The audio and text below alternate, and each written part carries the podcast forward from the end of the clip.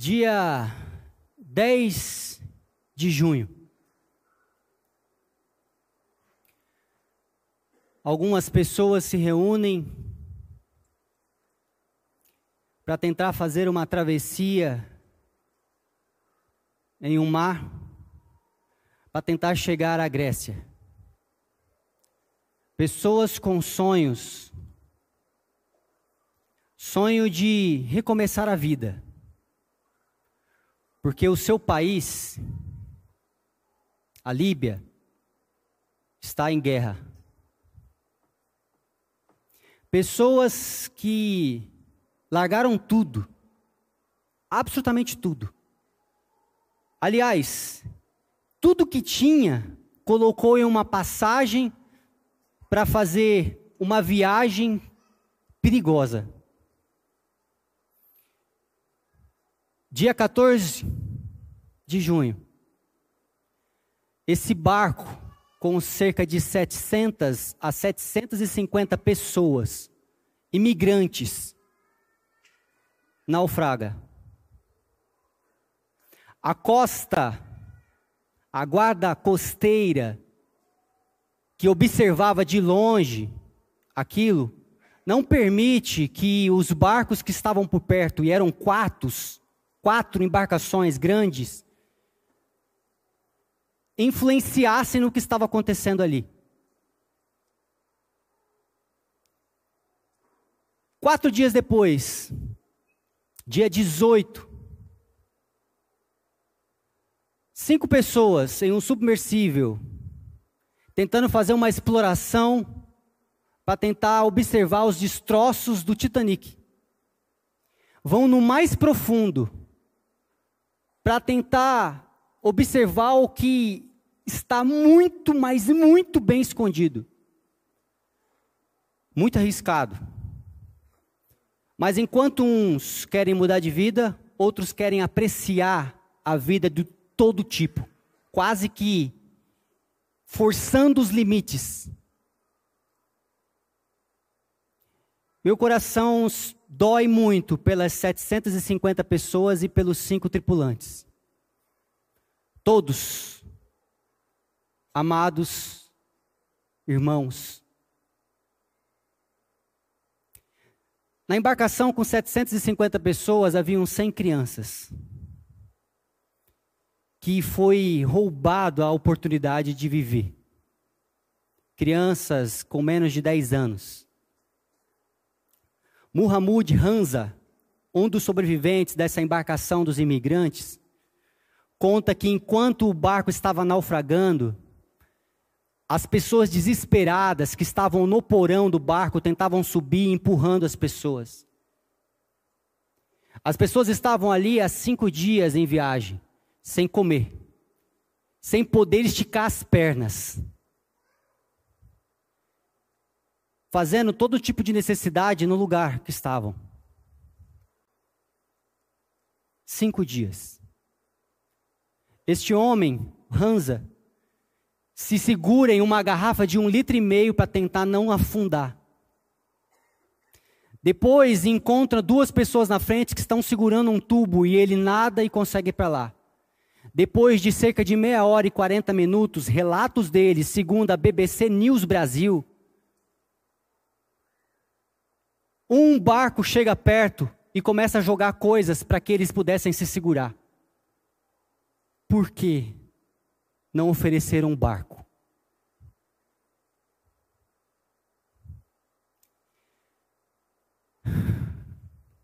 É triste. Nós somos evangélicos, estamos numa igreja, o que nós temos a ver com isso? Tudo. Absolutamente tudo. A minha pergunta é como nós, como igreja evangélica, num tempo desse, escolhemos falar de tantas outras coisas, mas não falamos da vida.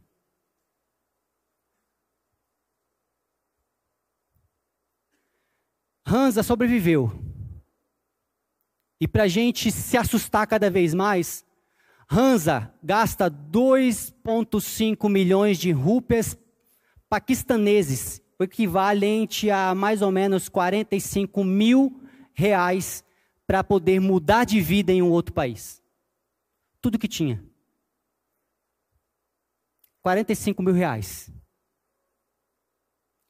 Já as pessoas no submersível gastam 250 mil dólares, equivalente a 1,1 milhão de reais. Repito, todas as vidas ali perdidas, tanto no naufrágio quanto no submersível, me dói. Mas o que é inaceitável é a gente falar tanto de um e ignorar o outro. Isso é inaceitável. É tanta coisa acontecendo. Diferentemente do naufrágio, no submersível, duas, dois países, Canadá e Estados Unidos, mandaram a guarda costeira inteira. Dez embarcações participaram do resgate daquelas pessoas que estavam lá embaixo. Dez embarcações. Na outra, quatro não foram autorizadas para ajudar. Estavam perto. Parece que uma vida vale mais que a outra. Parece que uma vida importa mais que a outra. E de verdade, se eu estivesse nos barcos, eu estaria nos 750 imigrantes. Sabe o que significa isso? Que todos nós aqui, na Pura Amor, tem cerca de 900 cadeiras espalhadas aqui. Nesse exato momento, eu vejo algumas cadeiras, poucas, mas algumas vazias. Nós devemos, devemos ter aqui cerca de umas 800 a 700 pessoas aqui. Todos nós, nesse exato momento, olha para a pessoa do seu lado, o anônimo que ninguém disse, que ninguém conhece na embarcação do naufrágio. Talvez seria exatamente essa quantidade de pessoas que estaria naufragando. Nós somos evangélicos, estamos no domingo, Tiago, temos que falar de Jesus. O que, que tem a ver isso com a gente? Tudo. Em Lucas, capítulo 10.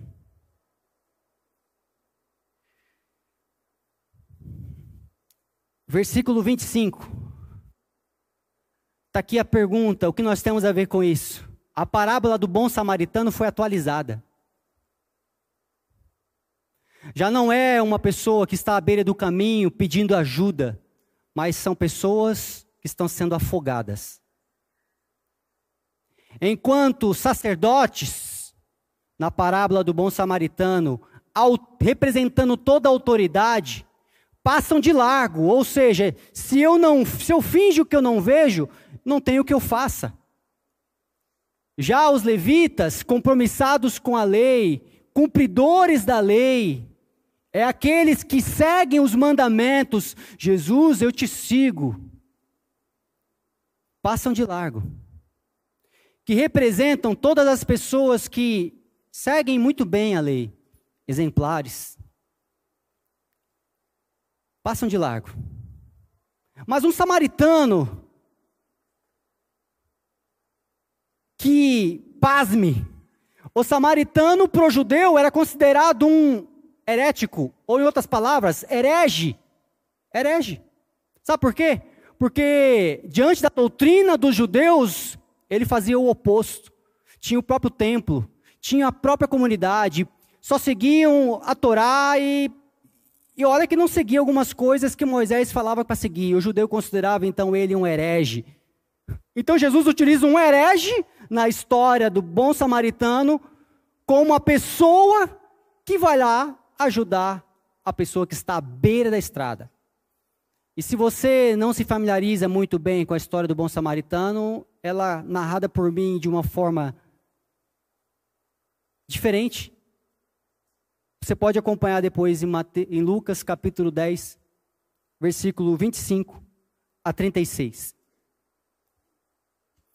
O samaritano é o oposto do que os judeus acreditavam ser a pessoa digna. Na verdade, para o judeu, o samaritano era asqueroso, era herege. Coincidência por aí. Hoje em dia é o que a gente mais ouve: herege, herético. Olha o que vocês estão fazendo, porque vocês não seguem as doutrinas, a sã doutrina, a lei. Só que, como sacerdote, como levita, que cumpriam muito bem a lei diante dos homens, esqueceu da verdadeira lei que está escrita em Mateus capítulo 22. E essa eu quero ler. Mateus capítulo 22. No versículo 34, a partir do versículo 34 até o 39. Quando os fariseus ouviram o que lhe fizeram emudecer os saduceus, reuniram-se no mesmo lugar. Um deles, doutor da lei, interrogou para testar e perguntaram para Jesus: Mestre, qual é o grande mandamento? Qual é o grande mandamento? Então Jesus responde: Amarás o Senhor teu Deus de todo o teu coração, de toda a tua alma, de todo o teu entendimento. Este é o primeiro grande mandamento. E o segundo, e o segundo, Semelhantemente a este, amarás o próximo como a ti mesmo. Está aqui o grande mandamento. Então, na parábola de Jesus, o samaritano, o herege, cumpre o grande mandamento. Já para os judeus escandalizados, como é possível um herege cumprir isso, Jesus? Jesus ele tem umas parábolas que é incrível. Então o judeu, sem saber muito o que falar, fala: é, tem que agir com misericórdia, né, Jesus?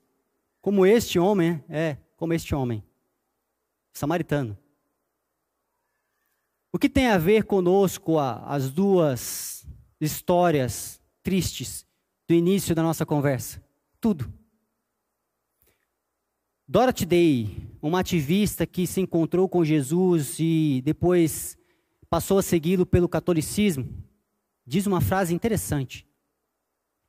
É um pouquinho difícil ela, eu vou falar devagar. Nós não amamos a Deus mais do que amamos uma pessoa menos do que amamos. Em outras palavras, não tem como a gente amar a Deus mais do que eu amo esse irmãozinho aqui, ou esse anônimo.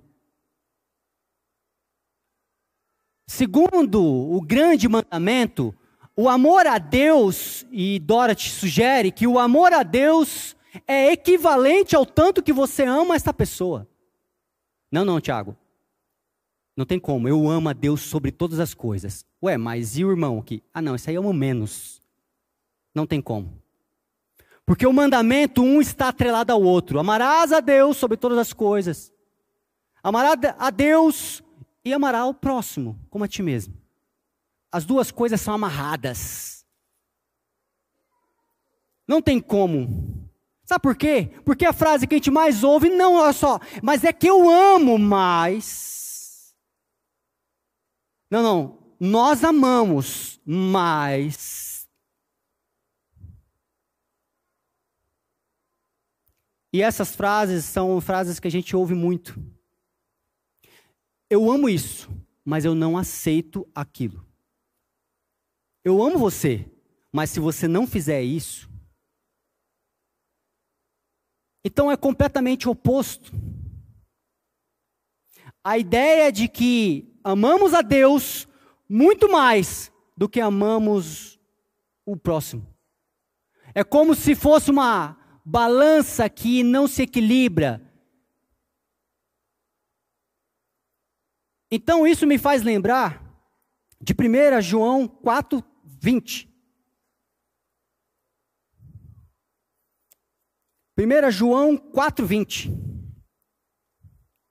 Escute isso. Se alguém disser, eu amo a Deus e odeio o seu irmão, este é hipócrita, mentiroso. Pois aquele que não ama o seu irmão, a quem viu, como pode amar a Deus a quem não viu?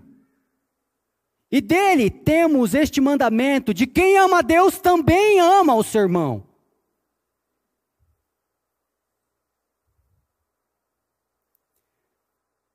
Não tem como dizer que amamos a Deus, somos seus seguidores, somos do Evangelho, evangélico, e dizer que tudo isso que acontece no mundo não tem nada a ver com a gente.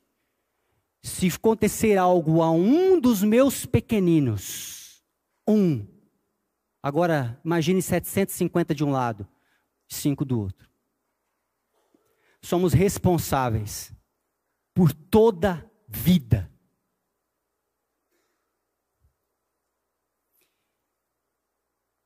É estranho uma igreja evangélica falar apenas de Jesus e ignorar a humanidade. Também é estranho olhar só para a humanidade e não falar de Jesus. O amor a Deus, o amor à humanidade, à vida, andam de mãos dadas. Não tem como ser seguidor de Jesus, seguindo a lei e amando a Deus, e olhando para quem não tem nome, porque eu não conheço. Então, ficar observando e falar: queria muito fazer algo por você. Não tem como. Se você diz que ama a Deus e odeia o seu irmão, você é mentiroso. Percebe que numa frase amor e ódio parece que não combina. Parece que não tem como amar a Deus com toda a sua força. Mas o irmão, ah, irmão, isso não. É estranho.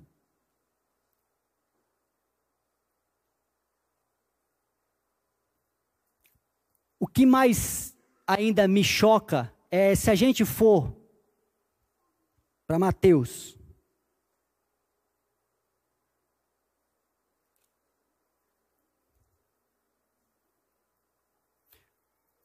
capítulo 25, versículo 35.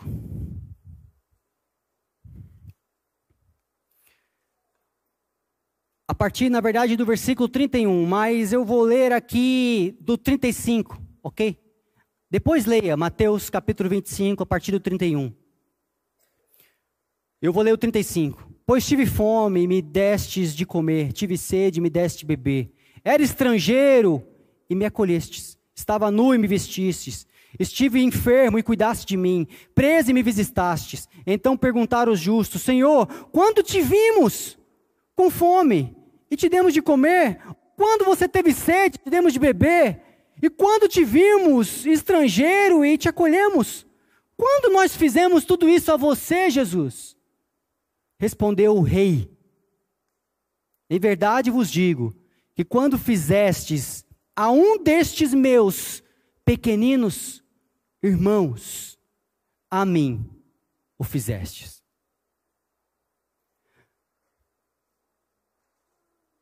Se a gente for usar desse texto para os acontecimentos, deixamos Jesus morrer 750 vezes.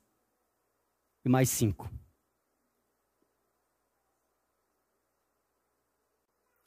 E eu agora inclino meu coração principalmente aos 750. Porque os cinco foram conscientes do perigo e foram para um passeio. Os outros estavam simplesmente fugindo de uma guerra para tentar ter uma vida melhor. Os estrangeiros não foram recebidos.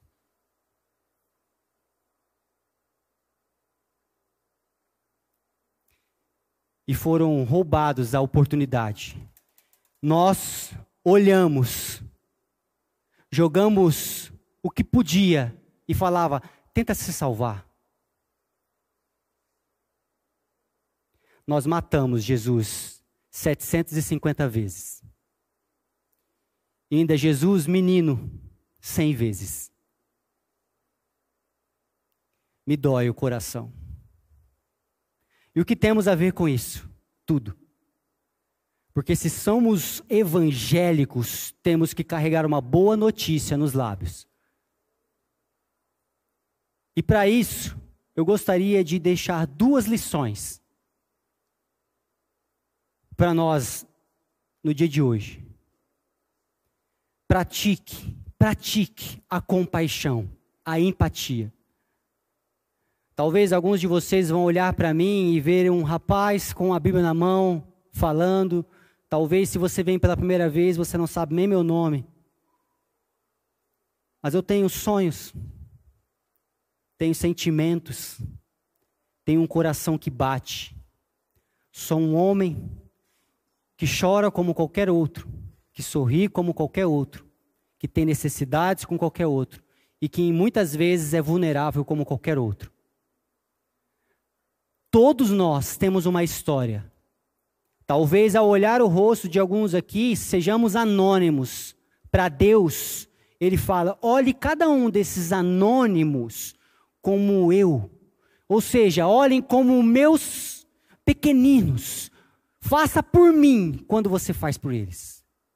É por mim que vocês fazem. Então pratique a empatia, a compaixão. Não deixe passar a oportunidade.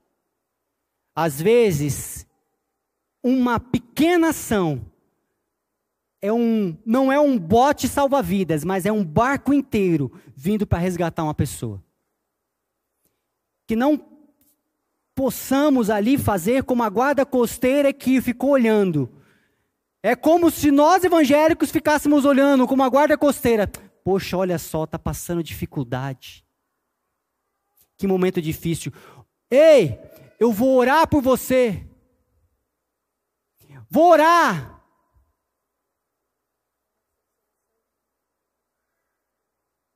Enquanto isso, nossos irmãos pequeninos, morrendo afogado, pratique a compaixão, pratique a empatia, pratique. Tiago, eu não vou nascer amanhã amando todo mundo. Não, não vai. Pratique, pratique, vai faça. Estatisticamente, quando acontece uma situação difícil, onde existe que precisa acontecer uma ajuda, se tiver muitas pessoas, ninguém ajuda, porque uma espera pela outra. É estatística. Nós vivemos hoje um momento que se acontece um grande acidente, as pessoas saem correndo para ajudar? Não, com o celular na mão, stores. Aí um versículo anterior estava lá assim: Deus, usa-me Sou filho. Envia-me. Pratica empatia e compaixão. E segundo, entenda a responsabilidade do que é carregar o nome, do que hoje em dia se tornou muitas vezes pejorativo, evangélico. Que carrega as boas novas, o que carrega uma boa notícia, o que pode dizer para você o que você precisa, o que queres que te faça. Se responsabilize com a vida. Se responsabilize. E eu vou te dizer uma coisa. Na parábola do bom samaritano, quando aquele fariseu pergunta: Mas Jesus, quem é o próximo?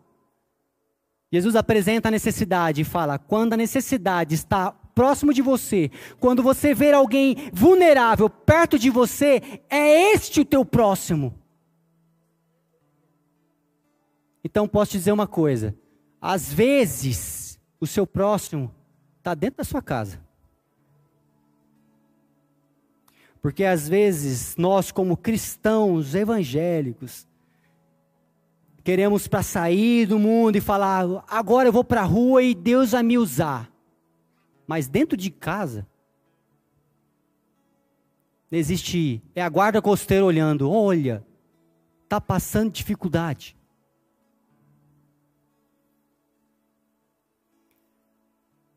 Pratique a compaixão e a empatia. Se responsabilize com a boa notícia que Jesus disse.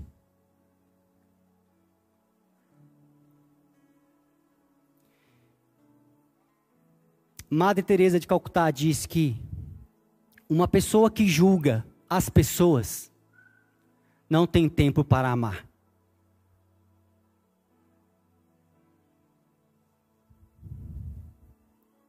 Uma pessoa que julga não tem tempo para amar.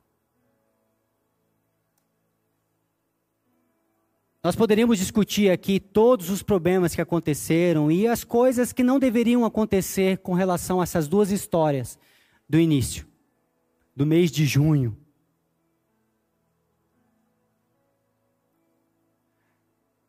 Mas eu prefiro entender que, em meio aos problemas que aconteceram ali, a responsabilidade de, da vida era nossa. Igreja Evangélica 2023. Não Igreja por Amor, Igreja de Jesus 2023. Ame a Deus sim. Mas o amor a Deus, ele está muito equivalente ao amor ao próximo. Não é desproporcional. É equivalente. Ele é visto. Pedro, tu me amas. Te amo, Jesus. Mas Pedro, tu me amas de verdade? Tu me amas? Amo, Jesus. Então, cuida dos meus. Apacenta os meus pequeninos. Aqueles anônimos que você não sabe, as pessoas vulneráveis da vida, as pessoas que vão gritar por socorro, cuide deles, cada um deles.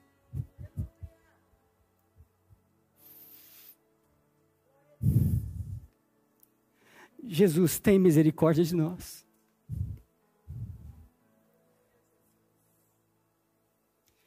Tem misericórdia de nós.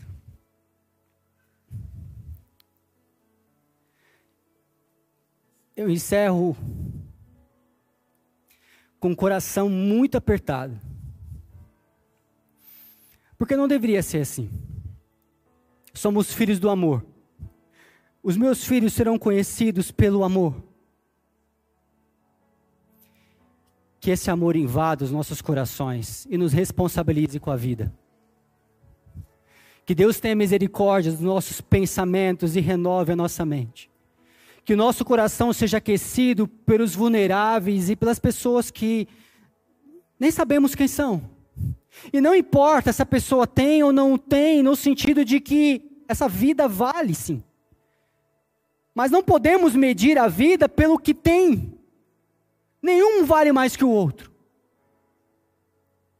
Nenhum merece mais atenção que o outro. Porque no final todos choram, todos sorriem, todos adoecem, todos carecem da graça e da misericórdia de Deus. Então, que o amor de Deus invada a vida de cada um de nós. E que nos responsabilizemos com a vida, praticando a compaixão e sendo responsáveis com o evangelho que está em cada um de nós. Que Deus nos abençoe e que Deus tenha misericórdia das vezes que falhamos. Amém.